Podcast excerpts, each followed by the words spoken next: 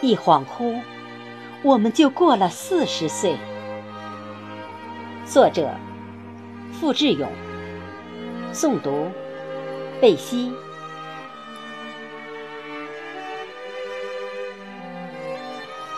一恍惚，我们就过了四十岁。人忽然开始变得安静，像日渐成熟的古树。不管饱满不饱满，都愿意在秋风里低头。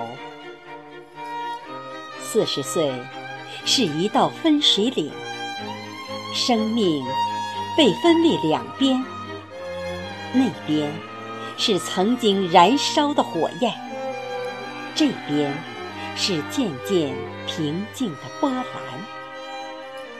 万千喧响留在心底。从此，风来也寂寂；从此，雨来也寂寂。